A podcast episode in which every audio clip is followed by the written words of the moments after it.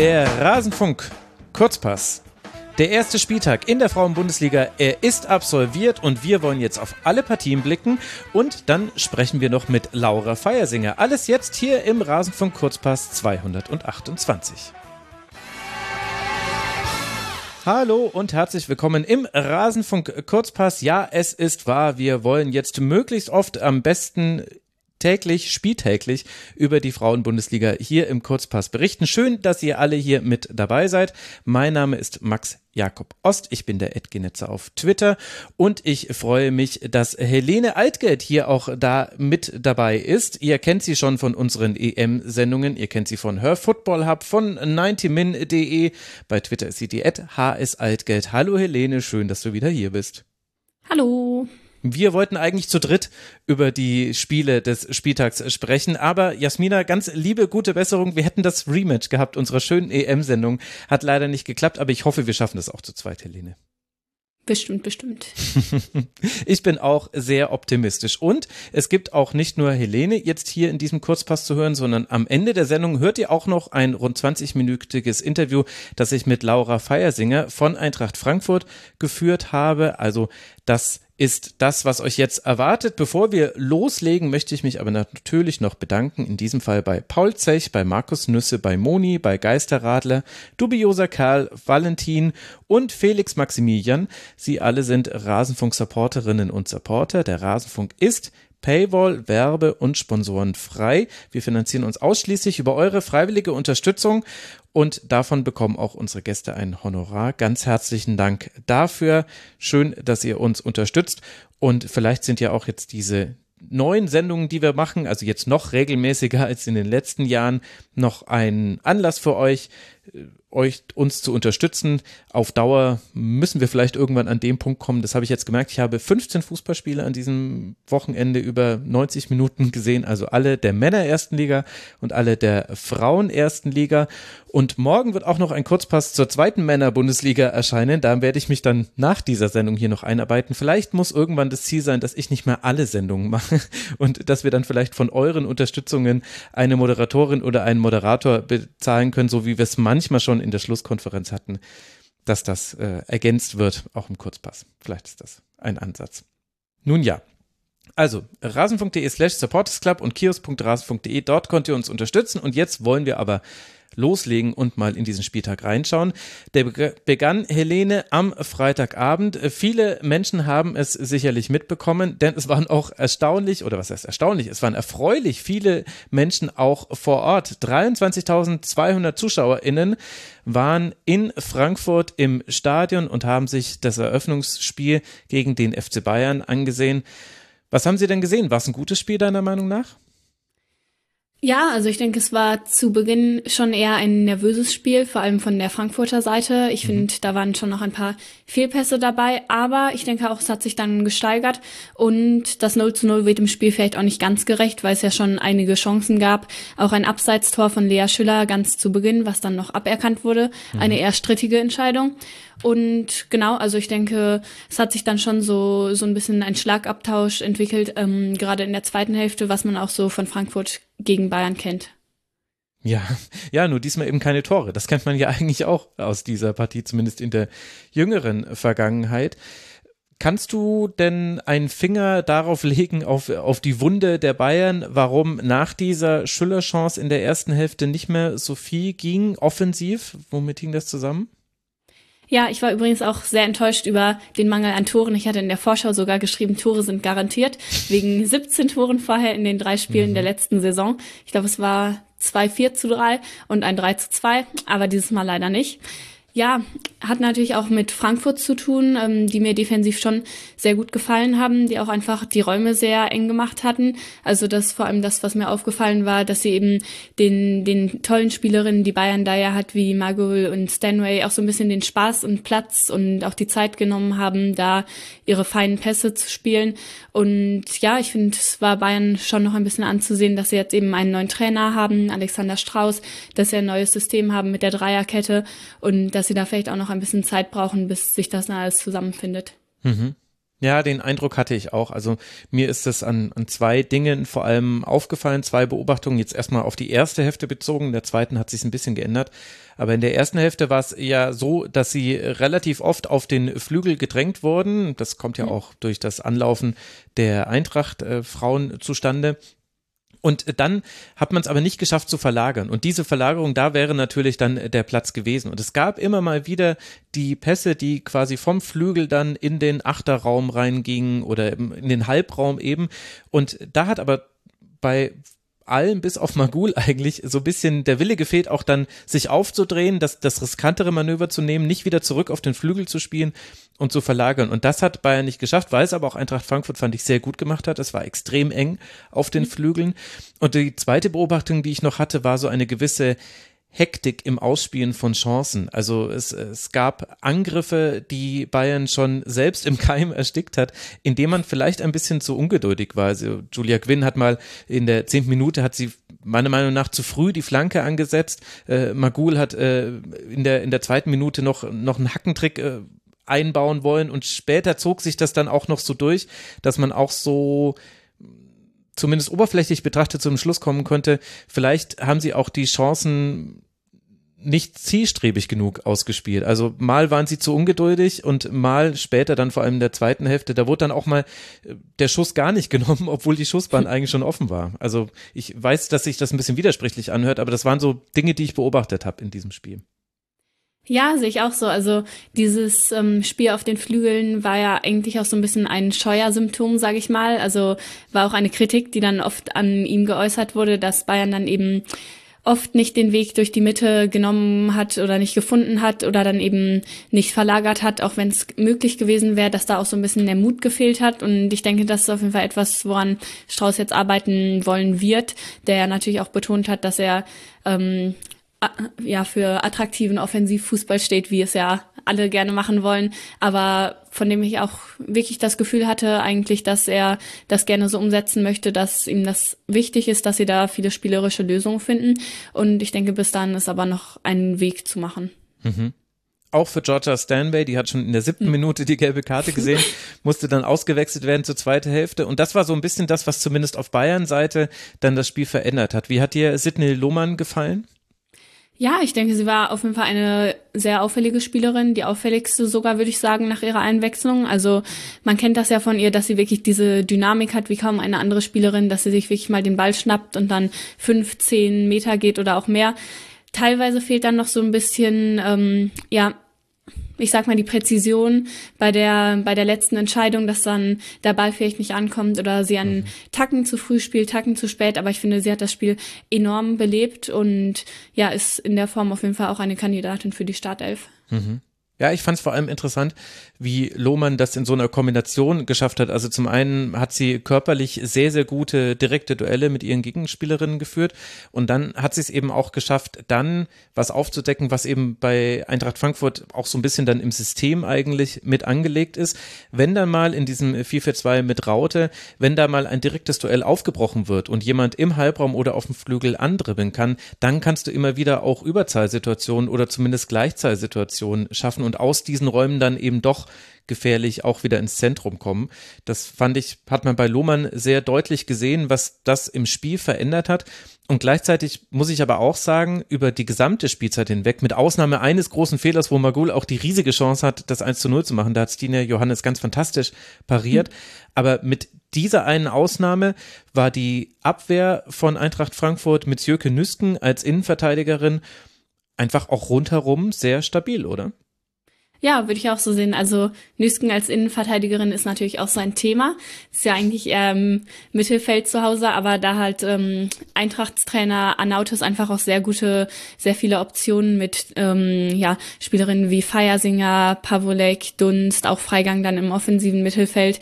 Und von daher ist natürlich verständlich, dass sie dann als Innenverteidigerin spielt. Ich finde, sie hat es auch sehr gut gemacht über weite Strecken, nur dann einmal einen Fehler gemacht. Ähm, da hat man nämlich auch ganz gut gesehen, dass sie eben ja eine Spielerin ist, die sehr gerne den Ball, den Ball hat und auch eigentlich was damit anfangen kann. Denn ich meine, sie hatte da den Ball und wollte einfach mal selber damit in, ins Mittelfeld ziehen mhm. und hat ihn dann aber verloren und das hat dann zu dieser großen Chance von Magul geführt. Aber ansonsten würde ich dir auf jeden Fall vollkommen zustimmen. Also sehr solide Verteidigung von Frankfurt. War auch nicht die einzige Spielerin, der man vielleicht auch noch den frühen Zeitpunkt der Saison in einer einzelnen Szene angemerkt hat. Ich kann mich zum Beispiel an Kumagai erinnern, die eine Flanke hm. äh, genau auf den Kopf von Reuteler äh, köpft. Nein, auf den Fuß von Reuteler köpft. So ist es richtig. Die zieht dann ab und äh, Groß kann dann wiederum auf der anderen Seite sehr stark parieren. Also sehr guter Abend für beide Torhüterinnen. Und das bringt uns ja auch so ein bisschen zur Frankfurter Offensive. Also Reuteler hatte die größten Chancen für die Eintracht. Wie hat dir denn der, das, was da im Angriff passiert ist, bei der SGE gefallen? Ja, also Reuteler war mir auf jeden Fall auch aufgefallen. Sie war links, rechts, überall schnell dabei. Mhm. Also sie ist ja generell eine Spielerin, die viel in Aktion ist, auch ähm, für die Schweiz. Auch ähm, bei der EM hatte man das in, in, in einigen Szenen gesehen. Und ja, insgesamt denke ich, dass Frankfurt natürlich ein Team ist, was ähm, relativ direkt spielt, teilweise auch ins Risiko geht mit ähm, so Diagonalbällen ähm, in die Spitze oder ins Mittelfeld und wo dann natürlich auch sehr große Chancen draußen entstehen können. Ja, andererseits denke ich, dass da auch noch ein bisschen Luft nach oben ist. Also defensiv hatten sie es sehr gut gemacht, aber die ganz klaren Chancen fehlten da teilweise eben auch noch. Ähm, ja, ich denke auch da, da ist das Zusammenspiel natürlich ein Thema. Und ich denke, vielleicht lag der Fokus auch eben etwas mehr auf, auf dem Verschieben, auf der Disziplin.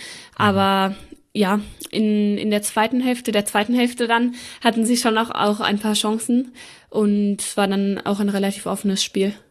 Absolut, also die Schlussphase war definitiv kein Auslaufen, da hat sich niemand auf ein Unentschieden miteinander geeinigt, sondern beide haben versucht, Tore zu erzielen. Es sollte eben einfach nicht klappen, weil eben auch zwei gute Torhüterinnen in ihren Kästen standen. Und wir haben noch ein Element gesehen, das überrascht jetzt niemanden, der Eintracht Frankfurt schon ein bisschen unter Nico Arnautis äh, verfolgt, aber wieder sehr, sehr späte Wechsel und das in dem Fall auch mit einer Laura Freigang, die sich vorher an der Schulter verletzt hatte. Konntest du das so nachvollziehen? Das ist natürlich extrem schwierig, das für uns quasi vom Sofa aus oder aus dem Stadion heraus zu beurteilen. Aber ich muss sagen, mir hätte es auch aus taktischen Gründen äh, hätte ich mir Anjomi schon früher vorstellen können in der, in der Formation von Eintracht Frankfurt, weil man ja auch sehen konnte, dass bei Bayern dann mit der Offensive, die es mehr gab, aber auch immer wieder Räume im Umschaltspiel offen wurden, die man bespielen mhm. konnte. Also der Flügel von Caro Simon, die war eben dann sehr offensiv eingebunden, um so zu sagen. Konntest du es nachvollziehen? Ähm, ja, ich würde da auch zustimmen, dass ich mir an Yumi auch etwas früher gewünscht hätte und das mit Freigangsverletzung nicht ganz nachvollziehen konnte, auch wenn, wenn man es natürlich nicht weiß und nicht auf dem, auf dem Stand ist direkt. Ähm, aber ja, genau, ich denke, Anjumi ist natürlich auch eine schnelle Spielerin, eine, die auch gerne ins Eins gegen Eins geht. Mhm. Und ähm, da hätte ich schon gedacht, dass sie vielleicht ein bisschen früher spielen kann. Ähm, ja. Gut, aber wir kennen das natürlich auch, das ist auch wahrscheinlich Teil seiner Philosophie. Am Ende war es ein 0 zu 0 für die Eintracht aus Frankfurt, für die es jetzt dann in der Liga weitergeht beim SC Freiburg, bevor man zu Hause gegen Werder Bremen spielen wird. Das sind die nächsten beiden Partien. Und natürlich könnt ihr auch noch ein bisschen was äh, zu diesem Spiel aus Sicht von Laura Feiersinger hören am Ende dieser Folge. Für die Bayern geht es jetzt weiter in der Champions League Qualifikation bei Real Sociedad, bevor man zu Hause gegen Werder Bremen spielt. Es sollen schon über 1200 Karten verkauft sein, habe ich erfahren. Also da deutet es sich an, dass es zwar nicht ganz 20.000 werden beim ersten Heimspiel der Bayern, aber zumindest eine gute Kulisse und genau so soll es doch auch weitergehen. Und eine gute Kulisse, die hatten wir auch in Wolfsburg beim Spiel des VfL gegen die SGS Essen es war am Ende ein verdienter Sieg in einem Spiel, in das sich Wolfsburg aber reinbeißen musste, was man gar nicht so glauben mag, wenn man das Endergebnis von 4 zu 0 liest. Essen hält gut mit, hat auch eigene Chancen und eine starke Torhüterin. Mein erstes Kurzfazit zu dem Spiel, Helene, wäre, der Druck war halt am Ende einfach zu groß, aber SGS Essen, die SGS hat sich wirklich teuer verkauft. Ja, auf jeden Fall. Also gerade in der Anfangsphase, da war ich auch beeindruckt, wie, wie sie dagegen gehalten haben, aber eben auch nicht nur kämpferisch, sondern dass sie auch spielerisch da gute Lösungen gefunden haben, flach gespielt haben, auch mal in den Rücken der Abwehr von Wolfsburg gekommen sind. Also es hat mir wirklich sehr, sehr gut gefallen und es ist dann natürlich schwierig, diese Intensität auch über, über die 90 Minuten zu halten und ja, Wolfsburg hat dann natürlich sehr schnelle Stürmerinnen, die das auch eiskalt ausnutzen, wenn dann mhm. einmal die, die Lücke entsteht, wenn man nicht schnell genug verschoben hat. Aber dennoch denke ich, dass Essen sich sehr gut präsentiert hat. Ja. Eva Pajor war da nicht zu halten, hat zwei der vier Tore gemacht, Alex Popp dann das zwischenzeitliche 2 zu 0 und Tabea Wasmut das 3 zu 0. Ich glaube, das war auch so ein bisschen ein Schlüssel, also das 1 zu 0 fällt in der 15. Minute, aber dann dieser Doppelschlag in der 40. und der 43. Minute, das hat im Grunde dann dieses Spiel schwer verdaulich gemacht für alle Essenerinnen und Esser. Na. Ja, ja, das stimmt. So ein Doppelschlag trifft natürlich immer sehr hart. Pop und Pio ist ja auch generell ein interessantes Thema, wie ich finde. Also Tommy Schroth hat da ja wirklich die Qual der Wahl, wen er ja. in der Sturmspitze aufstellen kann. Und es standen gleich vier Spielerinnen auf dem Platz, die auch schon ähm, als Nummer neun gespielt hatten in ihrer Karriere, nämlich einmal Pajor, die dann da auch zu finden war gegen Essen. Pop kann das ja auch ganz vernünftig, wie man bei der EM e gesehen hatte. Mhm. Dann gibt's auch Jill Roth, die auch öfters schon mal ähm, da gespielt hatte und auch Tabea Wasmut, die, die, ja mit zehn Toren in der Champions League letzte Saison auch treffsicher war. Also das sind einfach sehr, sehr viele Alternativen, die sich dann auch teilweise ganz gut ergänzen können. Also Pop spielt dann so ein bisschen weiter hinten, hat sich dann auch defensiv dafür eingebracht, aber hat zum Beispiel auch in einer Szene einen sehr, sehr schönen ähm, Pass auf Pajor in die Tiefe gespielt. Mhm. Und ja, da sieht man dann natürlich, dass es schon ein großer Luxus ist. Aber absolut. Und es war auch irgendwie ein komplettes Spiel, fand ich, äh, vom VfL. Also du hattest so fast jede Geschmacksrichtung mit dabei. Also das 1 zu 0 fällt nach einer Balleroberung von Alexander Popp. Da spielt dann Latwein, äh, kann von außen dann den Ball nach äh, Vorlage von Pajor nach innen bringen. Und dann bekommt Sterner den Ball auch nicht ganz geklärt. Also das war auch ein bisschen unglücklich im Entstehen aus Sicht der Essenerin. Aber Ausgangspunkt war eben dieses Gegenpressing von Alexander Popp. Dann hatten wir auch ein Tor nach Ecke. Das war das äh, 2 zu 0. Wir hatten ein Tor Tor nach einem wunderschönen Pass von Oberdorf. Da war Essen dann mal aufgerückt. Das könnte man, ja, es war keine klassische Umschaltsituation, weil das Tempo da ein bisschen gefehlt hat, aber die, dieser Pass von Oberdorf in die Tiefe auf Pajor, da war eben super und Tabea Wasmut kommt dann vom anderen Flügel hereingezogen, hat dann auch wiederum bei ihrem Abschluss ein bisschen Glück, aber so ist es eben, wenn Ball abgefälscht ist, dann ist das eben einfach so. Und, und dann in der zweiten Hälfte, dann ließ es ein bisschen nach, wie dann das 4 zu 0 fällt, das ist extrem extrem unglücklich. Also Pilic hm. will klären für ihre schon geschlagene Torhüterin und schlägt am Ball vorbei. Pajor muss dann nur noch einschieben. Das war eine schwer verdauliche Szene. Aber es gab auch noch andere Chancen, die sich da Wolfsburg wirklich sehr gut herausgespielt hat. Ich finde, sie haben, sie haben eine unglaubliche, ein, ein gutes Gespür dafür schon zu diesem frühen Saisonzeitpunkt, wann man in die Tiefe startet, wann mhm. man nochmal die Gegnerin in die Breite zieht, wann man vielleicht über Zirkulation einfach versucht, die Gegnerin ins Laufen zu bekommen und dann, dann in eine Schnittstelle hineinzupassen. Ich muss sagen, das war schon wirklich ein, ein starker Auftakt von Wolfsburg. Sehe ich auch so, wobei ich beim, beim Stichwort jetzt ähm, Timing fürs in die Tiefe spielen auch noch sagen würde, dass Wolfsburg schon einige Male noch ins Abseits gelaufen ist. Also mhm. es war mir auch aufgefallen, dass es deutlich öfters der Fall war als ähm, in den Spielen sonst. Aber das ist natürlich einfach die Abstimmung. Das ist ja auch eine Sache von ein, zwei Sekunden. Und ja, Tommy Stroth hatte auch gesagt vor dem Spiel, dass sie eben noch so ein bisschen eingerostet sind. Also nicht wortwörtlich, aber ähm, so ungefähr, dass es eben noch nicht ganz so im Flow ist wie in der letzten Saison. Aber ich denke auch, das wird kommen. Und dieses Spiel in die Tiefe mit den, mit den schnellen Spielerinnen, das ist wirklich für mich eine der ganz großen Stärken von Wolfsburg, wo es auch sehr schwierig ist, gegen zu verteidigen. Und die Wechsel, also das ist natürlich klar beim VfL Wolfsburg, aber es ist trotzdem einfach nochmal krass, wenn du in der 66. Minute Jule Brandt bringen kannst für Tabea Wasmut mhm. und Jonsdott hier für Pop, die ja auch ein gutes Spiel gemacht hat. Jonsdott hier, die auch nochmal so eine ganz andere äh, Schnelligkeit mit reinbringt. Ich habe äh, das Gefühl, da hast du nochmal ein ganz anderes Mittel anzugreifen.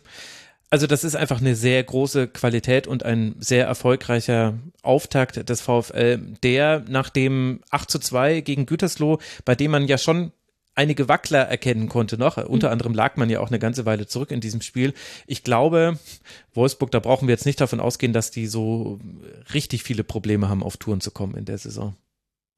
Vermutlich nicht. Ja, ähm, nach dem Gütersloh-Spiel meinte Stroth auch, ähm, dass sie dann noch an der Restverteidigung gearbeitet haben vor dem Spiel gegen Essen, dass sie da eben nicht ähm, in irgendwelche Konter laufen und besser organisiert sind. Und ja, tatsächlich hatte die SGS dann ein paar Chancen, aber ja, Woran es dann lag, ist natürlich schwierig zu sagen, aber teilweise war es die Technik, finde ich, dass dann der erste Ballkontakt nicht so gut war. Teilweise mhm. war es auch so ein bisschen Hektik. Und wenn man dann eben nicht ganz so viele Chancen hat, dann ist es auch schwierig. Ja. Aber das kommt eben auch zu dieser Leistung von Essen mit dazu. Also man hatte eben nicht nur Chancen vorne. Man hat auch ein Abseitstor erzielt, was äh, zu Recht nicht gezählt hat, aber man hat sich durchaus einiges herausgespielt. Man hat ja auch offensiv gewechselt, also das fand ich äh, sehr interessant zu sehen. Also Bas, die mir generell auch gut gefallen hat, die hat immer wieder ihre direkten Duelle gewonnen. Im Verlauf der Partie wurde die dann so ein bisschen ungenauer in der Ballbehandlung und den Pässen, aber die wurde dann äh, später auch ausgewechselt. Meyer kam für sie und Maria Edwards haben wir dann auch gesehen für Endemann. Also das, das glaube ich, war auch ein ganz guter Hinweis darauf, wie Essen diese Saison angehen wird. Und ich glaube, da kann man auch positive mit Dinge mitnehmen aus diesem Spiel. Ja, also spielerisch fand ich sie eigentlich auch schon letzte Saison ähm, besser als so den typischen Abstiegskandidaten. Manchmal war da auch so ein bisschen Pech dabei. Ähm, oft hat die Defensive dann auch zu viel gewackelt, aber ich finde, da war auf jeden Fall schon das Potenzial zu sehen. Und ja, mit Ed Edwards zum Beispiel, die jetzt ähm, ein guter Neuzugang ist, denke ich, und auch Endemann, die, die noch viel Potenzial hat, kann man auf jeden Fall wieder, wieder einige Tore erzielen und auch den Klassenerhalt sichern, denke ich mal. Mhm. Und eben, also natürlich lässt du gegen Wolfsburg Chancen zu und das 0 zu 4 ist deutlich und gerade das, wie das, das 0 zu 4 dann äh, der, der Treffer gefallen ist, das war extrem unglücklich. Aber eigentlich hat mir auch Pinic und Räke, die haben mir in der Innenverteidigung ganz gut gefallen. Ich fand, dass die es über lange Zeit stabil gemacht haben und dass das Problem dann eigentlich eher war, wenn so viele Wolfsburgerinnen im Strafraum waren oder es eine Dynamik gab, in der es dann so Übergabemomente gab. Erst dann wurde eigentlich dann so diese, diese Defensivformation aufgebrochen. Würdest du das auch so positiv sehen oder habe ich da jetzt vielleicht ein bisschen zu sehr die rosa-rote Brille auf? die rosa-lilane Brille vielleicht. Eigentlich ist das Logo von denen ja lila. Ja, ähm, Nee, ähm, hat mir auch gut gefallen. Also hatten auch einige Zweikämpfe gewonnen, denke ich. Teilweise wurden sie dann eben überwunden durch diesen Pass in die Tiefe, aber generell haben, haben sie die Sache schon ziemlich gut gemacht. Das 0 zu 4 ist natürlich sehr ärgerlich. Also ja, hat sie einfach am Ball vorbei äh, gesäbelt so ein bisschen. Da dachte ich eigentlich auch schon, dass der sicher geklärt wäre. Aber ja, ansonsten hat mich das Spiel tatsächlich ähm, eher optimistisch auch gestimmt für, für Essen jetzt, was man ja am reinen Spielstand vielleicht nicht so erkennen könnte. Mhm. Für Essen geht es jetzt dann weiter im sicherlich wichtigen Heimspiel gegen Meppen, bevor man dann in Freiburg antreten wird. Wolfsburg seinerseits wird es dann auswärts nach Hoffenheim reisen und dann zu Hause Leverkusen empfangen. Das sind die nächsten beiden Partien dieser Mannschaften. Und wir kommen jetzt zum SV.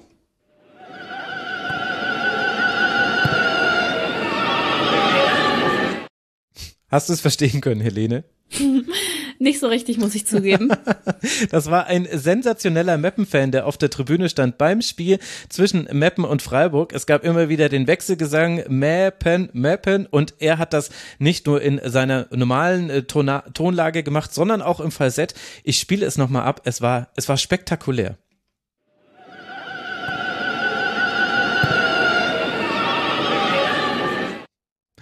Also ich habe diesen Sound jetzt auf dem Soundboard und ich weiß nicht, wie oft ich den noch spielen werde. Ich fand's fantastisch, aber das war nicht das Einzige, was man bei diesem Spiel beobachten konnte. Man konnte unter anderem eine Führung von Meppen sehen in der 18. Minute. Andrade kann da einen Fehlpass von Steuerwald nutzen und an Borggräfe vorbei zum 1 zu 0 treffen. Und damit hatte Freiburg, also die Aufgabe, die man schon vorher hatte, äh, die war noch größer geworden für Freiburg. Man hat es allerdings geschafft, dieses Spiel noch zu drehen. Noch vor dem Halbzeitpfiff kann Lisa Karl ausgleichen und in der zweiten Hälfte trifft dann Marie Müller mit einem wirklich sehenswerten, tollen Distanzschuss. Nach allerdings auch einem Hackentrick von Andrade, der vielleicht ein bisschen unnötig war. Das ist besonders bitter, wenn daraus ein Gegentreffer entsteht. Und so kann Freiburg dieses Spiel mit 2 zu 1 gewinnen. Welche Erkenntnisse hast du über beide Mannschaften sammeln können? Ja, erstmal, dass ähm, dieses erste Tor irgendwie immer noch nicht Freiburgs Stärke ist. Das war mir auch schon letzte Saison aufgefallen. Zum Beispiel hatten sie 7 zu 1 und 5 zu 1 gegen Jena gewonnen, aber lagen in beiden Spielen auch erst 1 zu 0 zurück, bevor es dann eigentlich so richtig losging. Ähm, ja, das scheint auch diese Saison noch ein bisschen so zu sein, wobei das natürlich auch ein unnötiges Gegentor war, wenn, wenn man das mal sagen würde, eben ein, ein großer Patzer, aber jetzt nichts, was, ähm, was vom System, von der Struktur aus ähm, erklärt werden könnte. Und ansonsten hat mir Meppen eigentlich recht gut gefallen, muss ich sagen. Viele Neuzugänge Start, in der Startelf, viele Neuzugänge, die mir auch ganz gut gefallen hatten. Ähm, du sagtest ja Andrade mit dem Tor und dann später mit dem großen Patzer, das ist dann natürlich ähm, bitter, aber ansonsten auch eine, eine sehr aktive Spielerin, die viel ins Dribbling gegangen ist da und ähm, mhm. Ja, auch viel, ähm, viele Chancen kreieren konnte. Auch ähm, Mai Hirata zum Beispiel von ähm, von Frankfurts zweiter Mannschaft davor. Hat mir ganz gut gefallen. Ähm, gute Technik und ähm, sehr cleveres Spiel. Und wenn man generell die beiden Mannschaften betrachtet, dann denke ich, dass der Sieg ähm, für Freiburg in Ordnung geht, aber es schon ein ziemlich knappes Spiel war. Also es ist jetzt wirklich nicht so, als wäre da ein Klassenunterschied zwischen den beiden zu ähm, erkennen zu, äh, zu erkennen gewesen. Mhm. Ähm, das war dann ja auch eher eine individuelle Aktion. Du sagtest ja schon, sehr schöner Distanzschuss von Müller, dann ähm, das 2 zu 1, das dann das Spiel entschieden hat. Ich bin bei Hirata so inzwischen ein bisschen zwiegespalten, denn das, was man da so an ihrer Ballbehandlung sehen konnte, da, da gab es viel Positives. Ich fand, sie war aber auch manchmal ein bisschen arg leicht vom Ball zu trennen. Hast du es auch beobachtet? Ja, das stimmt. Den einen oder anderen Ballverlust ähm, gab es schon, wo man, wo man dachte, daher hätte sie vielleicht besser den, äh, den Körper reinstellen können, wo sie noch mehr draus machen könnte. Das stimmt, ja.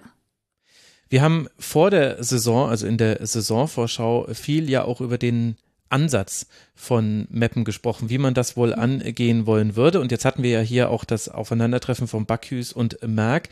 Wie hat dir denn das gefallen, wie Meppen eben versucht hat, Freiburg zu bespielen. Es war ja jetzt nicht so, dass man sich tief hinten reingestellt hätte über 90 Minuten. Nee, gar nicht. Und das hat, ähm, hat mir natürlich auch gut gefallen. Also, dass sie eben schon auch gekämpft haben, auch einige Zweikämpfe gewonnen haben, aber wirklich auch ähm, einige gute Kombinationen gehabt haben, dass sie da auch ähm, mal aufgerückt sind, wenn sie die Chance hatten und sich eben nicht verschanzt haben, auch ähm, so ein bisschen aufgerückt sind, das, was natürlich Freiburg auch Möglichkeiten gegeben hat, aber ähm, für sie selber dann natürlich auch ähm, schon ähm, Chancen geboten hat. Und ja, ich fand, das war auf jeden Fall eine ganz gute Spielanlage, wo sie in Teilen dann noch etwas mehr Kreativität vielleicht benötigt hätten aus dem, mhm. aus dem Mittelfeld raus. Aber ansonsten hat mir das eigentlich schon mal ganz gut gefallen, dass es nicht einfach nur der lange Ball jedes Mal war. Ja, und das gehört eben, finde ich, auch mit diesem, zu diesem 1 zu 0 durch Andrade mit dazu. Steuerwald macht da natürlich den Fehler mit dem Rückpass, aber sie hat auch keine direkte Anspielstation, weil eben Meppen in der Situation rausgerückt ist, so wie es über viele Momente im Spiel war. Und Meppen hat auch in den direkten Duellen immer wieder ganz gute Ballgewinne, hat auch, auch Andrade hat da den SC immer wieder genervt, sage ich mal, im Spielaufbau, mhm. wo man dann eben auch gesehen hat, es ist nicht so einfach mit wenig Spielpraxis, also jetzt eben eben in Pflichtspielen auf diesem Niveau dann eben gegen einen solchen Gegner zu bestehen. Also ich fand, der SC hatte da durchaus Probleme im Spielaufbau und erst in der zweiten Hälfte, also in der zweiten Hälfte der ersten Hälfte, vorhin hattest du die zweite Hälfte, der zweite Hälfte, jetzt bleibe ich einfach dabei, äh, da war dann Freiburg mal länger im Spiel, da hat man es dann auch geschafft zu verlagern, hatte dann eine ganz gute Breite im Spiel und da fällt dann, fand ich, also der Ausgleich war im Entstehen natürlich äh, glücklich, da gab es noch eine Kollision zweier oder dreier Spielerinnen eigentlich, zwei Mappenerinnen sind mit Kaikchi zusammen geprallt und das Spiel lief aber weiter und so konnte dann Lisa Karl nach einem Rückpass von der Grundlinie in den Rückraum des Strafraums zum 1 zu 0 erzielen. Das war im Entstehen glücklich, aber ich fand es vom Spielverlauf her nicht so ganz überraschend, dass Freiburg dann besser ins Spiel gekommen ist. Ja, schon. Und ich denke, in der zweiten Hälfte ähm, was mir da aufgefallen war, ist, dass sie dann relativ viel auch in die Zweikämpfe gegangen sind, Freiburg jetzt, dass mhm. sie da auch öfters so ein bisschen gezockt haben, zum Beispiel mit ähm, Kurazikai, die das ja auch sehr gerne macht. Und ähm, das ähm, weiß ich nicht, ob das vielleicht eine Vorgabe war, aber in manchen Situationen hat es dann ganz gut geklappt, aber in anderen ähm, war, wirkt es dann auch wie ein bisschen zu viel für mich, ähm, wenn es da eben mal nicht geklappt hat und wo ich mir dachte, dass sie dann mit Passspiel vielleicht auch mal ein bisschen weitergekommen wären. Ähm, ja, ansonsten aber genau Mappen dann ein bisschen we ähm, weniger nach vorne, aber ich dachte mir trotzdem, dass ja, dass vielleicht mit einer weiteren Top-Stürmerin noch so ein bisschen mehr drin gewesen war, ähm, mhm. weil das war ja vor der Saison jetzt auch ein Thema, dass eben die drei besten Stürmerinnen jetzt nicht verfügbar waren für ähm, Bakuis, weil zwei gewechselt waren und eine, ähm, nämlich Isabella Jaron, dann einen Kreuzbandriss hatte. Also sehr unglücklich natürlich auch. Mhm. Definitiv. Aber ich glaube, das ist auch so ein Spiel, wo beide Teams positive Dinge mitnehmen können und aber auch schon relativ deutlich sehen, an was man noch arbeiten muss. Für Meppen geht es jetzt dann weiter nach Essen, bevor man zu Hause Hoffenheim empfangen wird. Die Freiburger Ringen haben jetzt zwei Heimspiele in Folge, einmal äh, gegen die Eintracht aus Frankfurt und dann eben gegen die Essenerinnen. Das sind die nächsten beiden Gegner für den SC. Und damit kommen wir zur Partie zwischen Köln und der TSG aus Hoffenheim. Das konnte man, wenn man jetzt rein interpretieren möchte in den ersten Spieltag, was man schon rein interpretieren kann, dann kann man das, konnte man das als Standortbestimmung sehen für beide Teams. Mit äh, Hoffenheim ein Team, das knapp die Champions League verpasst hat, das definitiv definitiv wieder anpeilen wird und mit Köln ein Team, das nach dem Klassenerhalt durchaus versuchen möchte, sich weiter nach oben zu orientieren. Jetzt lesen wir ein 3 zu 1 und sehen, dass es auch schon relativ früh, nämlich nach 37 Minuten, glaube ich, wenn ich mich gerade richtig erinnere, 3 zu 0 stande für Köln. War es denn auch so deutlich und ist es deiner Meinung nach richtig, da jetzt schon so viel rein zu interpretieren? Ja, nach dem ersten Spieltag muss man natürlich immer so ein bisschen vorsichtig sein. Also Überraschende, ähm, überraschendes Ergebnis sicherlich, auch überraschender Spielverlauf, aber es hätte auch alles so ein bisschen anders laufen können, das muss man eben auch dazu sagen. Mhm. Ähm, Hoffenheim hatte nämlich direkt vor dem 1 zu 0 dann ähm, von Köln noch eine sehr gute Chance von Biller und direkt danach ähm, hätten sie auch fast ausgeglichen durch einen Freistoß von Naschenweng. Mhm. Und dann kann das Spiel eben auch noch ganz anders laufen. Und so war es dann natürlich auch, ja, kam so ein bisschen eins zum anderen, würde ich sagen, für Hoffenheim gegen ein Kölner Team, was ihre Schwächen, äh, ihre Schwächen schon sehr gut ausgenutzt hat, ähm, was da sehr gute, äh, sehr gutes Pressing gemacht hatte und sich, ähm, sich sehr mutig präsentiert hatte. Aber es war jetzt eher ein Spiel auf Augenhöhe in vielen Momenten auch. Ähm, und deswegen würde ich jetzt nicht sagen, dass man Hoffenheim direkt schon abschreiben sollte. Ja gut, abschreiben wollen wir sowieso niemanden nach dem ersten Spieltag. Aber ja, das äh, finde ich ist äh, ein äh, guter Hinweis auf die wirklich überragende Leistung von Manon Klett. Also das das hat definitiv eine Rolle gespielt, zumindest beim Spielverlauf und dann folgt, du hast es ja selber beschrieben, äh, zwischen diesen Paraden fällt das 1 zu 0 durch. Natürlich Mandy Islacker, die fand ich eh ein tolles Spiel gemacht hat. Du hast jetzt schon gerade angesprochen, Köln habe die Schwächen von Hoffenheim äh, gut attackiert. Unter anderem konnte man das im Spielaufbau sehen. Also auch hier hat sich wieder gelohnt, hoch zu pressen, auch, auch Spielerinnen nachzuschieben. Also gut war, fand die hat sowieso ein, ein tolles Spiel gemacht, aber die war oft offensiv auf sehr vielen verschiedenen Positionen zu sehen. Also hat das auch sehr mutig interpretiert, ihre Rolle. Aber was hast du denn mit den Schwächen von Hoffenheim gemeint? War es der Spielaufbau oder was ist dir da noch aufgefallen? Ja, also Hoffenheim ist ja generell ein Team, was eigentlich gerne den Ball hat, ähm, was auch oft eher eher ein bisschen ruhig spielt und nicht immer die den direktesten Weg nimmt. Und das kann eben auch dafür, dazu führen, dass ihnen teilweise so ein bisschen das Tempo fehlt, finde ich, ähm, im Angriff und dass, ähm, dass sie da so ein bisschen wenig durchkommen und andererseits eben schon unter Bedrängnis kommen können mit diesem hohen Pressing, was du ja angesprochen hast, was wirklich sehr gut ge ähm, geklappt hat von Köln. Und ich denke auch, dass Köln ähm, die Hoffenheimer Offensivspielerin da ziemlich gut isoliert hat in einigen Momenten. Mhm. Ähm, die Neuzugänge wirkten da noch nicht perfekt integriert, was natürlich eben auch daran lag, dass sie dann teilweise gedoppelt wurden und ähm, wenig Platz hatten. Zum Beispiel Mimeti, der aus Freiburg gekommen war, hatte da sehr wenige Szenen und ja, es war ein bewährtes Konzept für Köln. Also ähm, solide Konter, auch den langen Ball mal nicht scheuen, aber mhm. es ist auf jeden Fall aufgegangen. Mhm.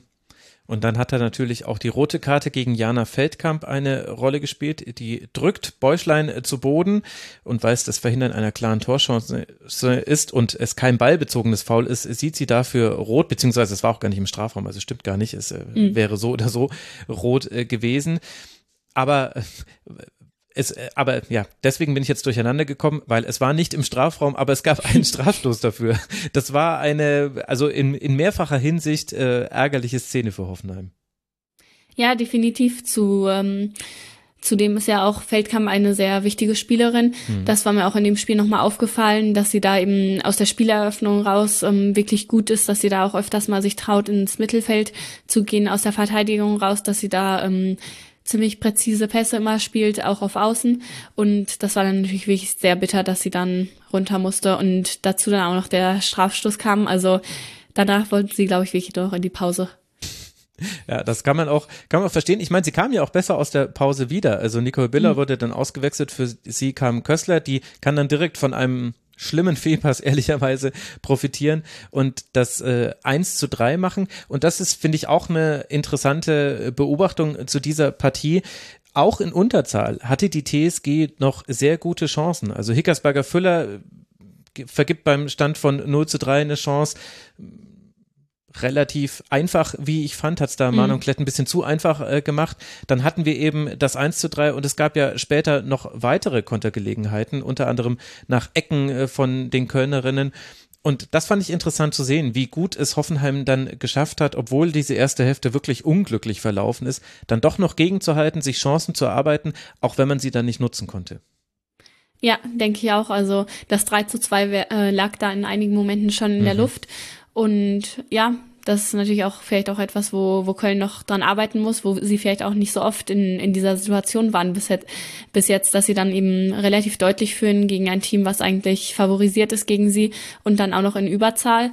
Ähm, das hätten sie da in einigen Situationen auch etwas souveräner machen könnten, können. Andererseits hat Hoffenheim ja, eben auch mehr Qualität, als sie es in der ersten Hälfte teilweise gezeigt haben. Und vielleicht war es dann auch so ein bisschen ein, ein Wachruf. Mhm. Ja, also das war jetzt nur so ein Gefühl, was ich in der zweiten Hälfte hatte, genau das, was du gerade gesagt hast, dass eben Köln vielleicht auch nicht so erfahren darin, eine Überzahl ist, auszuspielen. Äh, da hatte ich auch den Gedanken, na ja, Köln ist halt auch kein Team der Ballzirkulation. Das ist eben das, was du dann, was du dann eigentlich gerne machen wollen würdest. Und sie spielen es ja aber am liebsten direkt. Sie wollen direkte Duelle gewinnen, dann äh, die Tiefe attackieren. Und äh, vielleicht hat das auch dazu geführt, dass eben dann in der zweiten Hälfte keine weiteren Tore für Köln fallen konnten. Und im Gegenteil, wenn man dann weit aufgerückt war, gab es eben sogar die Konter für Hoffenheim. Aber am Ende bleibt es beim 3 zu 1. Für den ersten FC Köln geht jetzt weiter nach Leverkusen, bevor man zu Hause gegen Potsdam spielen wird. Die Hoffenheimerinnen, ihr habt es schon gehört, empfangen jetzt zu Hause den VfL Wolfsburg. Da ist jetzt vielleicht durch diese Niederlage dann auch schon ein anderer Druck auf dem Spiel. Will es jetzt aber auch nicht zu groß machen, dass jemand verlieren könnte am ersten Spieltag. Das wussten wir auch schon vorher. Wolfsburg und Meppen dann auswärts. Das sind die nächsten beiden Partien für die Hoffenheimerinnen. Womit wir bei der vorletzten noch zu besprechenden Begegnung sind. Wir wollen reden über Werder Bremen gegen Potsdam. Es war am Ende ein 1 zu 1. Gerade bei Potsdam war ich zumindest sehr darauf gespannt, was man da eigentlich sehen könnte. Wen man da eigentlich auch so sehen könnte, sind ja viele Spielerinnen, die man jetzt vielleicht selbst noch gar nicht äh, so beobachten konnte. Wir haben das alles in der Saisonvorschau ausführlich besprochen. Also wenn ihr euch dafür interessiert, liebe Hörerinnen und Hörer, in der Schlusskonferenz Nummer 382, da haben wir auf jedes einzelne Team vorausgeblickt. Helene, was ist dir denn aufgefallen in diesem Spiel, das ja dann mit 1 zu 1 endet? Ja, ich war zunächst auch sehr gespannt natürlich auf Potsdam. Und von ihnen äh, waren dann auch nur vier Spielerinnen, die letzte Saison schon da waren in der Startelf. Also wirklich ein rundum erneuertes Team von mhm. Sebastian Middicke, der ja auch neu dazugekommen ist. Und es war mit dem Ball eine eher schwache erste Halbzeit von Potsdam, würde ich mal so sagen. Also andererseits waren sie, waren sie gegen den Ball schon relativ stabil mit einem 4-4-2 dann, standen da ja, standen da relativ sicher und auch eng, aber nach vorne da ging wirklich sehr, sehr wenig. Also oft dann zu leicht der Ball verschenkt oder ein Fehlpass. Da haben sie sich eigentlich fast gar keine Chancen raus, ähm, rausgespielt und Bremen fand ich da deutlich besser, die auch mhm. ein, ein wenig offensiver gespielt haben, denke ich, als letzte Saison. Bisschen mehr aufgerückt ähm, sind nach Kontern und sich da so ein bisschen mehr getraut haben, ähm, was vielleicht auch eben daran liegt, dass Potsdam jetzt nicht mehr die gleichen Chance, äh, Spielerinnen hat wie letzte Saison, so Spielerinnen wie Kössler oder Cerci, die dann natürlich ähm, beim Konter auch sehr, sehr effizient sein können. Aber das hat mir auf jeden Fall zunächst gut gefallen, weil Bremen ja wirklich ein, ein Team ist, was ein, ein paar mehr Tore erzielen wollte diese Saison. Ähm, mehr als die neun Tore letztes mhm. Jahr. Ein Neuntel Und, haben sie schon geschafft. Hey. Juhu. Ja, und ich denke, da, da sind sie zunächst auf einem relativ soliden Weg. Mhm. Ich hatte das Gefühl, dass man den beiden Teams auch dabei zugucken konnte, wie sie sich gegenseitig so ein bisschen äh, beschnuppert haben. Also die Ungewissheit, die wir hatten, die hatten, glaube ich, die Spielerinnen auf dem Feld auch. Also Turbine fand ich unheimlich zurückhaltend in der Anfangsphase, hatten keinerlei Chancen, standen eben da in ihrem 4-4-2 und haben es dann aber auch nicht geschafft, alles zu verhindern, auch wenn es da jetzt nicht die riesigen Chancen für Bremen gab. Und Bremen hat anfangs, fand ich, noch fast zu viele lange Bälle geschlagen. Also äh, ich glaube, die mussten sich dann auch erst dran gewöhnen, dass sie auch einen Ballbesitz in der gegnerischen Hälfte hatten und dass man da jetzt ja gar nicht immer dann gleich äh, lang hinten rausschlagen muss, sondern eher so ein bisschen andere Lösungen suchen muss. Ich fand, äh, Sternert äh, war dann diejenige, die dann am ersten Mal die war, die dann auch so schwer vom Ball zu trennen war, dass andere Spielerinnen ähm, sich wieder in Position bringen konnten, anspielbar waren. Aber so entwickelte sich die erste Hälfte zu so einem ganz interessanten ja, Schaulaufen, was ist hier eigentlich möglich? Und dann fielen die Tore ja auch erst in der zweiten Hälfte. Wie haben dir denn da die beiden Teams gefallen? Also Werder musste ja mit einem Rückstand umgehen. Es gab ein Foul an Kyokova, die Kyokova, Entschuldigung, die schon auch zu Anfang der zweiten Hälfte eine sehr gute Chance vergeben hat. Aus diesem Foul und dem resultierenden Freistoß heraus kommt dann Kuznetsov zum Kopfball relativ frei und trifft zum 1 zu 0. Und es schien so, also man musste sich so ein bisschen, glaube ich, aus Werder Sicht Sorgen um die Bremerinnen machen, äh, weil vorher trotz der Überlegenheit so wenig herausgesprungen ist. Wie fandst du ihre Reaktion darauf?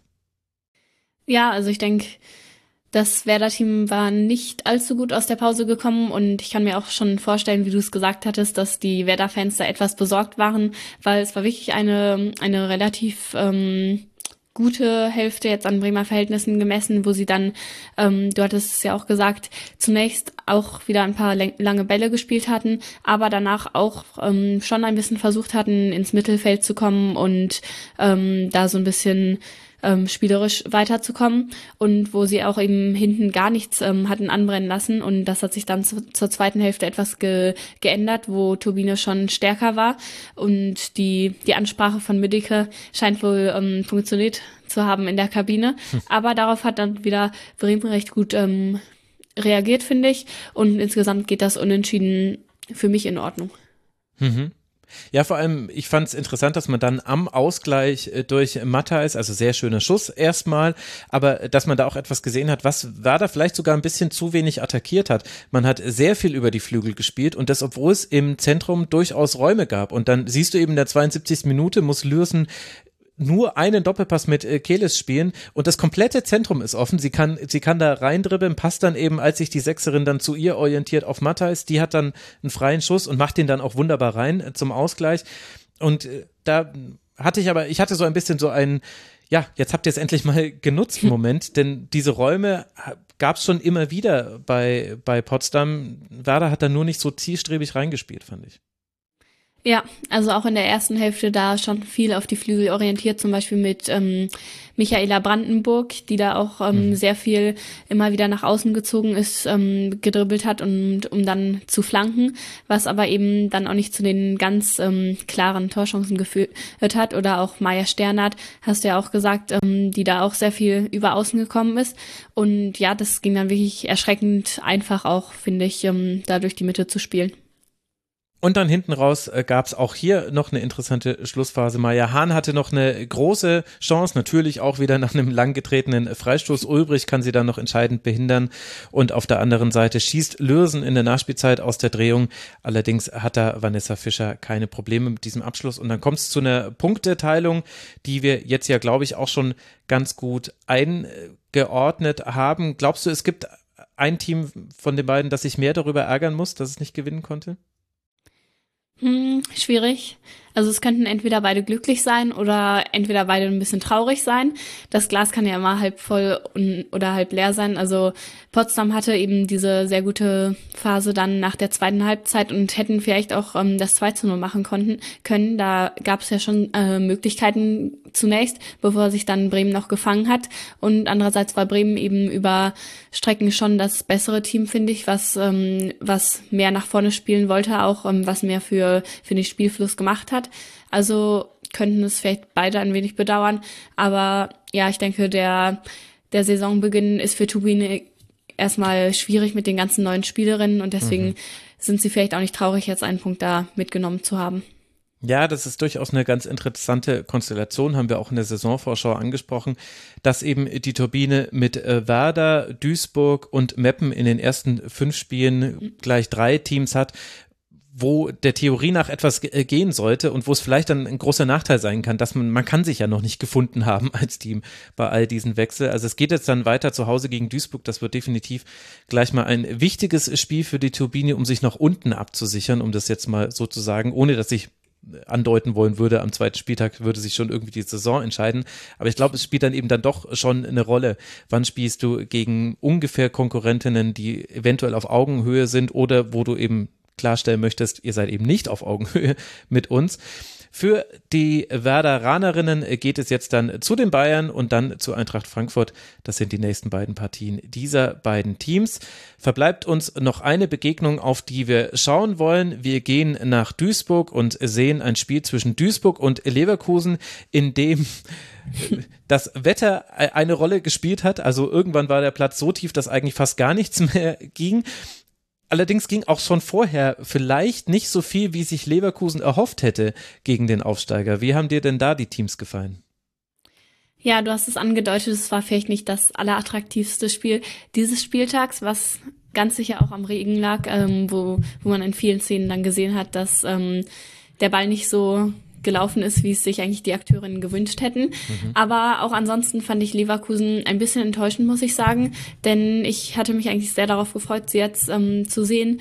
Die, und sie hatten ja einige sehr gute Spielerinnen geholt, zum Beispiel ähm, Bayings und Sens, beide Mitspielerinnen, äh, Mittelfeldspielerinnen aus Essen. Und ähm, gerade Sens für mich eine, eine Spielerin mit sehr gutem Verständnis, die, die auch immer wieder Taktgeberin ist, die sehr viel die Bälle verteilt, sehr viel Stabilität bringt. Aber tatsächlich war ihre Spielanlage dann ja immer noch nicht perfekt, würde ich sagen, dass sie ähm, oft einfach wieder nochmal nach ähm, hinten rumgespielt haben, dass sie, wenn dann den, den Ball nach außen gesucht haben und von da dann irgendwie flanken wollten, dass sie e-, eher wenig auch durch die Mitte gekommen sind. Also da hatte ich mir eigentlich mehr erhofft von Leverkusen, muss ich sagen. Und Duisburg wollte dann vielleicht, aber konnte auch nicht so richtig. Also ich fand sie schon relativ harmlos und kam, sie kamen da sehr selten vor das gegnerische Tor. Ja. Mhm. Ich finde das sehr sympathisch von deinem Mikrofon, dass es jetzt gerade das Unwetter unterstützt mit, mit so kleineren, es hört sich so immer so an wie so ein kleiner Donner. Ich weiß nicht, ob sich da irgendwas gelöst hat. Ist aber nicht schlimm, oh. Helene. Wir, wir haben es ja auch bald schon geschafft. Wir hören immer so kleine. Ich wollte es nur für die Hörerinnen und Hörer erklären, was das für Hintergrundgeräusche sind. Ja, das, was du angesprochen hast mit den Flanken, das war äh, das Element, was mich, äh, was ein Fragezeichen bei mir auf der Stirn gezeichnet hat, was wahrscheinlich sehr komisch ausgesehen haben müsste. Aber dass man auf Kögel mit ihren 1,55 Meter 1,50 äh, Größe äh, Flanken schlägt. Ich meine, sie kamen dann sogar auch noch zu Kopfballchancen. Also ich will das jetzt nicht komplett, will jetzt sagen, das wäre komplett äh, aus der Luft gegriffen gewesen, in dem Fall ja im wahrsten Sinne des Wortes. Aber das hat mich schon etwas verwundert, weil ich auch das äh, Gefühl hatte, Leverkusen hat es da Duisburg auch einfach gemacht. Also Duisburg hat sicherlich kein schlechtes Spiel gemacht, stand defensiv relativ stabil. Es gab noch einen Strafstoß dann, da würde ich allerdings die Frage stellen wollen, ob das wirklich ein Strafstoß war. Den hat Kögel dann verschossen. Das wäre die Vorentscheidung gewesen. Das hätte das 2 zu 0 sein können. Aber bis auf wenige Chancen und eben dann diesen Distanzschuss von Bayings, der dann auch toll ins äh, Tor sich senkt, hat Duisburg sehr wenig zugelassen hat, weil aber Leverkusen auch irgendwie nicht in die gefährlichen Räume reingefunden hat. Ja, auf jeden Fall. Also da hat mir wirklich der Mut gefehlt, dann in diese, in diese Zone zentral vor dem Strafraum mal ein bisschen zu spielen. Ähm, Duisburg hat natürlich gut gestanden, aber ich glaube jetzt auch nicht, dass es unmöglich gewesen wäre, da eben mit ein paar Doppelpässen vielleicht, ähm, mit ein paar Aktionen auch ähm, die, die Kette ein bisschen auszuhebeln. Also da hat mir so ein bisschen schon auch der Versuch ähm, gefehlt, das überhaupt mal so zu probieren. Und wenn es dann nicht klappt, dann kann man natürlich immer noch auf andere Mittel ausweichen. Aber das habe ich jetzt eher nicht so gesehen in dem Spiel. Und deswegen hoffe ich dann noch auf ähm, eine spielerische Entwicklung von Leverkusen, die ja eigentlich Spielerinnen haben, die, die das ein bisschen anders auch gestalten können. Mhm. Mamutovic im Tor von Duisburg konnte sich da bei den wenigen Gelegenheiten dann auszeichnen und in der zweiten Hälfte, aber das haben wir ja schon eingangs gesagt, da muss man dann auch so ein bisschen so eine äh, Klammer äh, drumrum machen. Es war wirklich extrem schwierig auf diesem äh, Feld dann irgendwie noch Fußball zu spielen und da sind ja auch einige schon kuriose Szenen bei mit rausgekommen. Man kann jetzt natürlich auch sagen zu Duisburg, also defensiv hat da vieles schon gestimmt, dafür war offensiv sehr wenig zu sehen. Also es gibt ja leider kaum beziehungsweise gar keine Statistiken, ich habe jetzt noch keine gefunden äh, zum Frauenfußball, was auch es schwieriger macht, solche Spiele dann nochmal zu verdeutlichen für Hörerinnen und Hörer, die es vielleicht nicht gesehen haben. Aber arg viel Schüsse können da nicht notiert oder hätten da nicht notiert äh, gewesen sein können für Duisburg. Wie haben sie dir offensiv gefallen? Ja, eher nicht so gut. Also diese Stabilität ist schon zulasten der Offensive dann gegangen. Einmal gab es so einen langen Ball auf Dörte Hoppius, die ja von, mhm, vom SC stimmt. Sand gekommen war. Das wäre vielleicht noch so ein Moment gewesen, aber ist dann auch nichts draus geworden. Ich denke, so, so wird Duisburg dann vielleicht zum, zum, zum Torerfolg kommen mit eben solchen langen Bällen, wo sie dann mal den, den Gegner auf dem falschen Fuß erwischen können. Aber ansonsten ja, finde ich, war das schon relativ wenig, was auch individuelle Aktionen angeht, was auch ähm, Zusammenspiel, flache Pässe, mal, mal so ein paar hintereinander einfach ähm, sich in den Strafraum kombinieren angeht. Da habe ich da eher wenig gesehen von. Und dazu kommt noch zu dieser knappen Niederlage zwei verletzungsbedingte Wechsel. Ilic und Hoppius mussten verletzt raus. Das wäre natürlich, also gerade Ilic auf ihrer zentralen Position dort im Mittelfeld, das wäre natürlich schon eine, ein harter Rückschlag für Duisburg, wenn die jetzt länger ausfallen würde. Sehr bitter, ja. Wir müssen abwarten zum Standpunkt der Aufzeichnung wissen wir noch nicht, wie schlimm diese Verletzung sein wird. Aber ich kann euch noch sagen, wie es jetzt weitergehen wird für diese beiden Teams. Der MSV Duisburg, der tritt jetzt dann zu in ein Auswärts, Entschuldigung, bei Potsdam an, bevor man dann zu Hause den FC Bayern empfangen wird. Und für die Leverkusenerinnen, da finde ich gerade das Dokument nicht. Das ist ja ganz fantastisch. Die Lever, aber ich habe es doch schon gesagt. Ich müsste es doch eigentlich schon wissen. Es ist, es ist schade, dass ich, aber es sind sehr viele Spiele, die ich gesehen habe. Leverkusen spielt jetzt dann gegen Köln zu Hause. Das ist es natürlich. Also Leverkusen gegen Köln. Und übrigens stimmt, das muss ich an der Stelle noch äh, kurz einflechten, im Gespräch mit Laura Feiersinger, das ihr gleich hören werdet, da habe ich fälschlicherweise eine Szene aus dem Leverkusen-Spiel genannt bei einem kurzen Gespräch zum VRA. Ich meinte aber eigentlich äh, Köln gegen Hoffenheim. Das war die Szene, die ich meinte. Das war auch ein Elfmeter, aber der war eben vorm Strafraum. Darauf habe ich mich bezogen. Das war ein Fehler. Ihr seht, liebe Hörerinnen und Hörer, ich war schon vorhin verwirrt, als ich mit Laura Feiersinger gesprochen habe. Es wird nicht besser. Deswegen machen wir hier an der Stelle Schluss. Es äh, kann nicht mehr besser werden, aber ich bin sehr froh, Helene, dass du hier warst. Du hast die Fahne hochgehalten der Kompetenz hier an dieser Stelle. Helene Altgeld folgt ihr als HS Altgeld auf Twitter und lest sehr gerne ihre Berichterstattung. nightymin.de hat da auch wieder ganz tolle Berichte gemacht, hat mir auch bei der Saisonvorschau sehr geholfen. Helene, ganz herzlichen Dank, dass du wieder mit im Rasenfunk dabei warst. Vielen Dank, hat Spaß gemacht. Mir ebenso, ich hoffe den Hörerinnen auch. Und jetzt geht's hier weiter mit Laura Feiersinger. Laura Feiersinger ist jetzt bei mir. Ich freue mich sehr, hier eine deutsche Meisterin begrüßen zu dürfen, die unter anderem bei Bayern Sand und jetzt eben bei Eintracht Frankfurt spielt. Hallo, Laura Feiersinger. Hallo. Freut mich sehr, dass Sie hier quasi Premierengast sind für unsere Bundesliga-Berichterstattung. Jetzt haben wir ein Eröffnungsspiel gesehen am Freitagabend. Eintracht Frankfurt gegen den FC Bayern vor sehr, sehr vielen Zuschauerinnen. 23.200 waren es am Schluss. Wie schauen Sie denn jetzt mit ein bisschen Abstand, wir nehmen am Montagvormittag auf, auf dieses Spiel zurück? Ähm, ja, ich glaube, es war ein richtig cooles Spiel. Ähm, wir haben sehr viele positive Rückmeldungen bekommen. Ähm, und ich glaube, am Ende kann man auch sagen, ähm, es hätte in beide Richtungen gehen können. Ich glaube, dass wir fast noch einen Ticken besser waren am Freitag und von dem her ist es richtig cool, dass wir einen Punkt geholt haben, aber ähm, ich glaube, es wäre an dem Tag ein bisschen mehr drin gewesen. Woran hat es gelegen, dass es nicht mehr wurde? Ja, ich glaube einfach ähm, an der Chancenauswertung und vielleicht, dass wir dann den letzten Pass noch ein bisschen sauberer gespielt haben, ähm, um eben dann eine klare Torchance auch noch rauszuspielen. Mhm. Jetzt stelle ich mir das sehr interessant vor. Man bereitet sich ja sehr lange auf ein solches Spiel vor, nehme ich mal an. Und man konnte ja zum Beispiel auch sehen, zum Beispiel beim Anlaufen fand ich, dass der Plan der Eintracht recht gut aufgegangen ist über ganz weite Teile des Spiels. Also man hat es eigentlich ganz gut geschafft, vor allem sobald der Ball mal auf dem Flügel war, da die Räume sehr eng zu machen. Und Bayern hat es eigentlich in der ersten Halbzeit fast gar nicht geschafft, da nochmal zu verlagern und dann quasi in den Raum zu spielen, der dann ein bisschen freier ist. Gab es denn, also hat sich das mit Ihrem Eindruck auch gedeckt, dass Sie von Anfang an das Gefühl hatten, okay, die Vorbereitung, alles, was wir quasi investiert haben in die dieses Spiel hinein, das wird es auch ganz gut umgesetzt? Ja, doch schon. Also ähm, vom Anlaufen her und so war super. Man muss, glaube ich, auch sagen, dass uns ähm, dadurch, dass wir Raute spielen, ist uns das System von Bayern schon ähm, ähm, sehr entgegenkommen. Ähm, mhm. Weil die doch auch sehr viele Spielerinnen in der, in der Mitte haben und ähm, über außen halt dann auch nicht doppelt besetzt sind, so wie wir. Und deshalb war es gerade für uns auch da ein bisschen leichter, eben dann ähm, außen zu attackieren. Mhm. Und ähm, aber ja, es gehört trotzdem auch immer dann eine gute Leistung, ähm, ein gutes Timing dazu und, und ich glaube, das haben wir an dem Tag auch sehr gut umgesetzt. Wie trifft man da auf dem Feld die Entscheidung? Also mir ist aufgefallen in der zweiten Hälfte dann mit der Einwechslung von Sidney Lohmann, da gab es dann jemanden, die ihr direktes Duell gerne mal im Dribbling auch positiv auflösen konnte und dann verändert sich ja alles für den Gegner. Da müssen Sie ja auch immer wieder Entscheidungen treffen auf Ihrer Position. Also geht man mit, ähm, macht man äh, den Flügel zu? Caro Simon hatte dann auch immer wieder mehr Platz. Wie haben Sie diese Phase im Spiel wahrgenommen? Ähm, ja, das, das hat man dann schon ein bisschen am Platz gemerkt. Das ist dann natürlich, wenn eine Spielerin ähm, das gut im 1 gegen 1 löst, dann muss halt die nächste Spielerin ähm, raus und, und verlässt vielleicht ihren Raum oder vielleicht ähm, attackiert sie halt dann nicht gerade die Spielerin, für die sie eigentlich zuständig ist.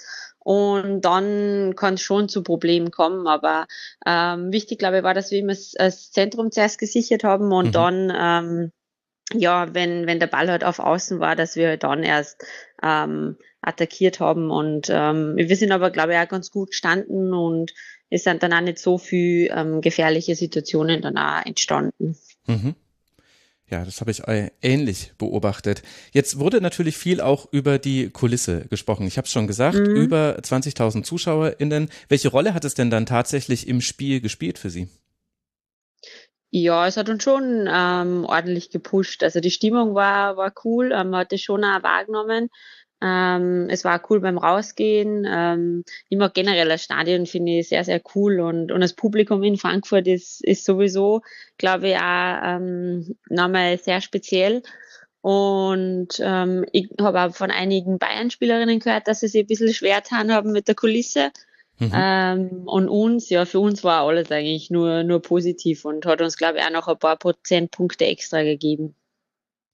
Was glauben Sie, das ist jetzt eine Schätzfrage, welchen, welchen Effekt kann das für die nächsten Heimspiele dann haben? Gibt es da ähm, konkrete Schätzungen, was man glaubt, was dann am Brentano-Bad äh, los sein wird in den nächsten Wochen?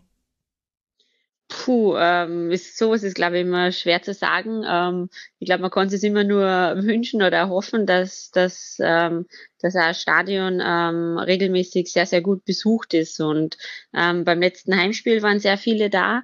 Ähm, da waren ja auch über 4000 fast und, und mhm. ähm, ja, das macht halt dann schon ein ganz anderes Bild und macht da mit einem selber auch was, wenn, wenn das Stadion voll ist, egal unabhängig wie groß es ist. Ähm, das, das ist dann schon immer cool. War auf jeden Fall ein ganz besonderer Spieltag. Jetzt äh, gab es auch eine Szene oder eigentlich mehrere Szenen, die eventuell auch von einem Videobeweis hätten überprüft werden können. Sie konnten ja auch schon bei der EM mit dem Videobeweis mhm. Erfahrungen machen. Würden Sie sich das dann in der Frauenbundesliga auch wünschen? Ähm, doch, ich glaube schon. Also ich finde, das ist dann schon, eben, wenn, wenn eine klare Fehlentscheidung ist, dann, dann ist das schon super, wenn man, wenn man dann eben den Videobeweis hat. Ähm, ich glaube, es ist sehr schwer umzusetzen, aber ähm, ich hoffe, dass wir dann auch irgendwann dahin kommen. Ja, also die mangelnden Emotionen oder die langen Wartezeiten, die würden Sie als Spielerin jetzt nicht stören. Das sind ja so Kritikpunkte, die Fans oft am Videobeweis haben. Ja, ähm, also ich glaube, am Spielfeld ist es dann, also wir zum Beispiel haben es bei der, bei, der Europameisterschaft, glaube ich, ist er nur einmal eingeschaltet worden. Ähm, und also als Spieler oder Spielerin macht es jetzt nicht so viel mit einem. Ähm, du hoffst dann vielleicht, wenn, wenn die Entscheidung ähm, für dich fällt, dass, dass, dass es halt ähm, dann eben gut ausgeht. Und ähm, ja, das, das sind dann vielleicht so ja zwischen 30 Sekunden und ich glaube damals bei der bei der Euro war, waren es so zwei Minuten, aber ähm, das ist auch voll okay. Also ähm, mir ist es dann lieber, ich warte ein bisschen und es ist dann gerecht wie, wie andersrum. Ja, gut, das, das mit dem, es ist dann gerecht, das würden jetzt manche ganz, ganz vehement bestreiten. Aber scheiden sich vielleicht ein bisschen die Geister. Auf jeden Fall ist es ja. interessant, dass wir an diesem Spieltag eben auch schon ein paar Szenen hatten. Ich erinnere mich mm. zum mhm. Beispiel auch an einen Strafstoß für Leverkusen war das, glaube ich, wo man sich schon, also wo wir dann am, am Fernsehbildschirm, wenn wir nicht im Stadion sind, mehr Bilder haben als die Schiedsrichterin vor Ort und das ist yeah. halt auch einfach eine komische Konstellation. Ja, voll, ja. Jetzt ist ja das Spiel gegen Bayern nicht das erste Pflichtspiel gewesen für sie und äh, die Eintracht. Wegen der Champions League Qualifikation startete man schon früher in die Saison und hatte auch ein bisschen eine schiefe Vorbereitung, würde ich es jetzt mal nennen, einfach von den Abläufen, die man da haben konnte. Gegen Ajax äh, gab es das sehr, sehr bittere Ausscheiden in allerletzter Minute. Wie blicken Sie denn jetzt mit Abstand auch darauf zurück, auf die Vorbereitung und eben auf das Verpassen der nächsten Runde der Champions League? Ähm, ja, auf die Vorbereitung, das muss man sagen. Also sie war sehr zerrissen. Ähm, ich glaube, es ist sehr, sehr schwer gewesen, auch als Trainer, das irgendwie gut zu steuern. Dadurch, dass halt so viele Spielerinnen spät gekommen sind, auf einem unterschiedlichen mhm. Niveau waren. Das ist ähm, sicher alles nicht so förderlich gewesen. Ähm, aber es hat sich eigentlich so schon vom, vom Champions League Spiel auch sehr gut angefühlt, alles so. Und ähm, natürlich, dass wir dann gegen Ajax ähm, ausgeschieden sind, so wie es passiert ist, war halt sehr, sehr bitter. Ähm, und ähm, ja, wir haben uns schon auch alle ganz klar mehr erhofft, also zumindest jetzt eben ähm, in, die, in die zweite Runde einzusteigen. Und ähm, von dem her war die Enttäuschung dann schon richtig groß. Was hat denn die Analyse danach ergeben? Woran lag es denn dann letztlich gegen Ajax? Ähm, wir haben eigentlich dann, haben wir eine Woche oder fast, ja, unterschiedlich frei gehabt, also ein paar Mal eine Woche frei gehabt, ein paar Mal fünf Tage frei gehabt und ähm, wir haben eigentlich das Spiel dann gar nicht mehr so analysiert. Mhm. Ähm, es war dann eine Nazio-Pause und ja, ich glaube, generell ist es einfach daran gelegen, dass wir halt wieder ähm, die Chancen nicht nutzen haben können. Ähm, wir waren, die erste Halbzeit haben wir ein bisschen verschlafen, haben ein zu leichtes Tor gekriegt. Das, das darf halt auf so einem Niveau dann auch nicht passieren und wenn es um, um so viel geht. Ähm, und zweite Halbzeit waren wir dann schon klar die bessere Mannschaft, haben wir viele Chancen gehabt und ähm, das ist, glaube ich, was, woran wir noch arbeiten müssen, um auch wirklich zu den Top-Teams dann zu gehören, weil ähm, viele Teams brauchen oft nicht ähm, viele Chancen und, mhm. und das ist oft der größte Unterschied dann. Hat man ja dann auch wieder im Spiel gegen Bayern gesehen, wenn man da eine genau, der Chancen ja. hätte nutzen können wäre das wahrscheinlich der Sieg gewesen. Jetzt ist das Interessante bei der Eintracht, dass der Wechsel zu dieser Saison hin gar nicht so groß war. Also ja, man hat mit Merle Froms eine wichtige Spielerin verloren, das ist klar. Mhm. Aber ansonsten konnte man eigentlich das Team ganz gut zusammenhalten. Und sie sind ja auch schon länger, also seit 2018, 2019 bei der Eintracht, genau. haben also schon ja. mehr erlebt. Wie verändert das denn ein Teamgefüge und vielleicht auch so eine Anfangsphase der Saison, wenn man eben bis auf eine Position eigentlich kaum einen Wechsel im Team hat? Ähm, ja, ich finde, es ist schon sehr ähm, förderlich. Also man muss sie halt nicht wirklich finden als Mannschaft. Ähm, ich glaube, gerade wenn man so, so wenig Vorbereitung hat zusammen, dann, dann ist es unheimlich schwer, dass du dann gleich schon ganz geschlossen und ähm, harmonisch in, in das Ganze, also mit harmonisch meine ich dann am Feld, dass die Abläufe mhm. passen, dass Automatismen da sind, ähm, ist es, glaube ich, sehr schwer in so kurzer Zeit und in so einer zerrissenen Vorbereitung dann ähm, eben das reinzubekommen. Und ähm, ich finde es sehr cool, also dass wir uns nur ähm, so ein bisschen verstärkt haben, weil, weil wir sehr, sehr viele gute Spielerinnen haben, sehr viele junge Spielerinnen, die unheimlich großes Potenzial haben. Und ähm, ja, ich glaube, es fühlen sich sehr, sehr viele wohl da in Frankfurt und haben auch Lust auf mehr. Mhm. Gibt es denn jemanden im Kader, wo Sie sagen, die ist jetzt äh, jemanden wie mir zum Beispiel noch nicht bekannt, weil ich nicht bei den Trainingseinheiten mit dabei bin, aber die wird noch äh, für richtig Furore sorgen in dieser Saison? Ähm, ja, ich glaube nicht nur in dieser Saison, sondern generell, also bin ich, bin ich ein sehr großer Nüsken-Fan. Mhm. Ähm, also für mich ist das eine sehr, sehr komplette Spielerin. Ich habe ja schon mit sehr vielen Spielerinnen zusammen spielen dürfen und ähm, ja, ich glaube, die, wenn, wenn die so weitermacht, dann, dann kann sie ja richtig gute und große werden in Deutschland. Mhm. War ja so ein bisschen überraschend ihre Positionierung, also dass sie in der Innenverteidigung gespielt hat gegen den FC Bayern. War das äh, von Anfang an für Sie in der Vorbereitung schon klar, dass man so, so starten würde? Ähm, ja, normal glaube ich sieht sie der Nico Schona eher auf der 6, mhm. aber ähm, er hat, glaube ich, dann, was waren das, so zwei, drei Tage vorm, vorm Spiel, haben wir Abläufe und alles gemacht und da hat er sich schon auf, der IV, auf die IV gestellt. Und ähm, sie hat das auch letzte Saison schon ab und zu gespielt und da hat man auch gleich im Training gemerkt, dass, dass das auch also voll passt. Und ähm, ja, sie hat es auch sehr, sehr gut gemacht. Ja, das würde ich, also habe ich auch ähnlich gesehen. Jetzt haben Sie ja, Sie haben es ja auch gerade schon an, angedeutet, Sie haben schon eine längere Erfahrung im Frauenfußball, waren ja unter anderem auch beim FC Bayern, sind dort auch Meister geworden. Ich vermute, dass Sie allein deshalb schon verfolgen, wie sich da die Lage auch noch entwickelt. Jetzt ist ja die große Herausforderung für die Eintracht, dass man die Lücke zu Bayern und vielleicht auch Wolfsburg kleiner machen kann. Welche Schritte müsste denn die Eintracht Ihrer Meinung nach gehen, damit es gelingen kann? Ähm, ja, ich denke schon, dass das von den Rahmenbedingungen her noch, noch einiges möglich ist. Ähm, da sind sie jetzt dran. Das glaube ich wird noch ein bisschen dauern, aber man merkt schon, dass, ähm, dass er von Vorstand was kommt und ähm, das ist halt schon sehr wichtig, weil oft leidet halt dann ein bisschen die, die Trainingsqualität drunter, wenn die Plätze nicht so gut sind und ähm, weil ich finde, von, von der Qualität her ähm, haben wir schon auch Spielerinnen drin, die oder mit denen wir auch ähm, sehr, sehr gut äh, eine Saison spielen können. Ähm, ich glaube, wir brauchen oft selber noch, jetzt unabhängig von den Rahmenbedingungen, einfach die, die Konstant, Konstanz und ähm, ja, müssen oder müssen, ja, müssen es auch schaffen, ähm, dann öfter so eine Leistung zu bringen wie, wie jetzt am, am Freitag. Welchen Grund gibt es denn dafür, dass die Rahmenbedingungen nicht so gut sind wie bei den Männern? Ähm, ja, ich glaube, das ist einfach, dass wir auf einem ganz anderen Trainingsgelände sind. Ähm, wir haben halt dann vor Ort ganz andere eben Möglichkeiten wie, wie die Männer. Und wir haben jetzt keinen Campus, so wie, wie die FC Bayern Mädels das mhm. haben. Und ähm, ja, ich denke, dass auch Wolfsburg dort ähm, schon um einiges weiter ist. Ja, ich meine, das ist immer noch kein Grund, aber das ist quasi die Erklärung, wie die Unterschiede sind. Aber Sie haben ja jetzt auch den Wechsel erlebt äh, vom FFC zur Eintracht. Also ich spreche jetzt immer zur Eintracht mhm. und ehrlicherweise, ich muss mich immer noch konzentrieren, dass ich nicht FFC sage. Äh, was hat sich denn da jetzt eigentlich gewandelt in den letzten Jahren? Ähm, ja, wir sind vom, vom Trainerteam her sind wir größer geworden, ähm, sind generell ähm, in dem Bereich einfach besser aufgestellt. Ähm, wir haben ähm, mehr Physios und alles dazu bekommen. Also in dem Bereich ähm, passt es, glaube ich, ganz gut. Da sind wir sehr, sehr gut aufgestellt.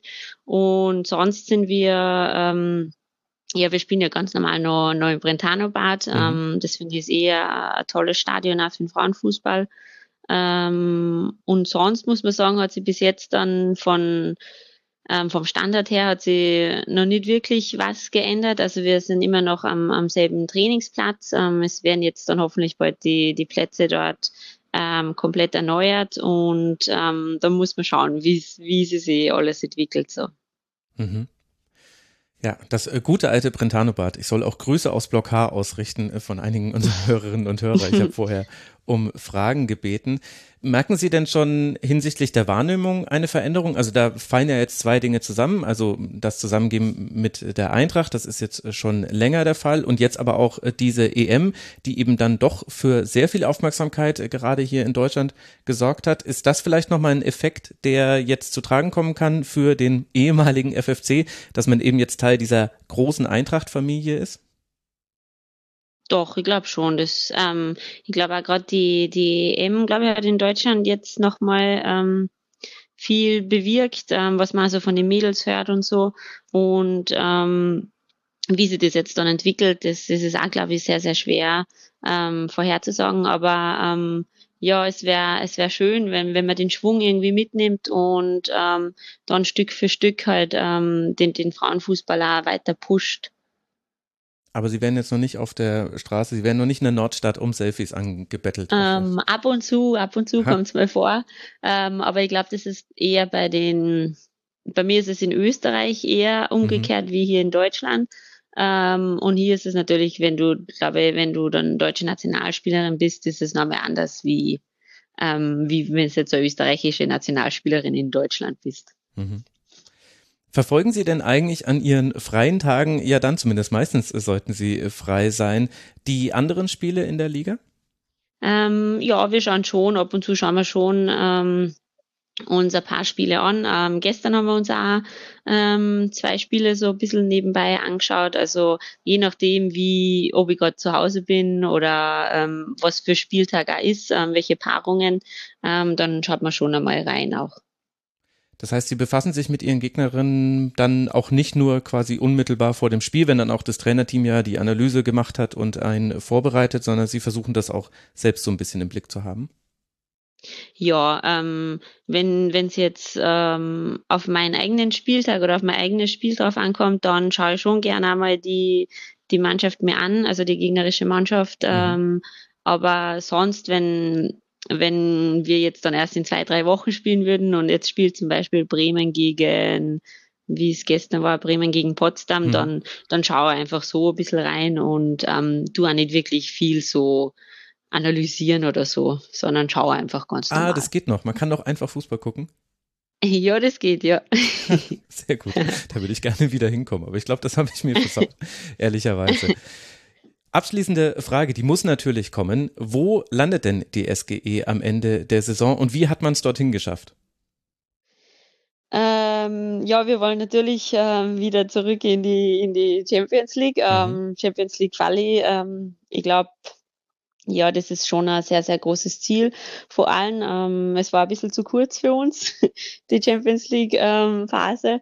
Und deshalb, ähm, ja, es ist schon ein klares Ziel von uns, dass wir, dass wir nächstes Jahr ähm, Champions League spielen wollen. Und ähm, ja, ich glaube, es wird eine sehr, sehr schwere Saison. Ähm, ich glaube, einige Teams sind ganz gut aufgestellt, haben sie sehr gut verstärkt und ähm, ich glaube, es wird ähnlich wie, wie letztes Jahr, dass, dass es oft da überraschende Ergebnisse ähm, gibt. Und ich glaube, da ist es für uns dann eben ganz entscheidend, dass wir, dass wir konstant gute Leistungen erzielen und ähm, wenige unnötige Punkte liegen lassen.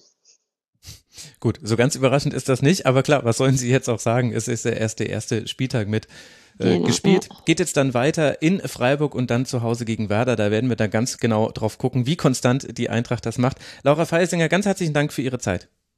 Dankeschön. Das war Laura Feiersinger und damit endet er dieser Kurzpass zum ersten Spieltag der Frauenbundesliga. Ich danke euch sehr für eure Aufmerksamkeit. Ich würde mich sehr freuen, wenn ihr den Rasenfunk unterstützt. Auf rasenfunk.de slash supportersclub erfahrt ihr, wie man uns helfen kann. Der Rasenfunk ist Paywall, Werbe- und Sponsorenfrei und wir finanzieren uns ausschließlich über euch. Danke auch nochmal an Helene. War eine schöne Auftaktsendung. Gebt uns gerne Feedback unter mitmachen.rasenfunk.de oder dem sozialen Netzwerk eurer Wahl und dann bleibt gesund. Bis bald hier im Rasenfunk. Ciao.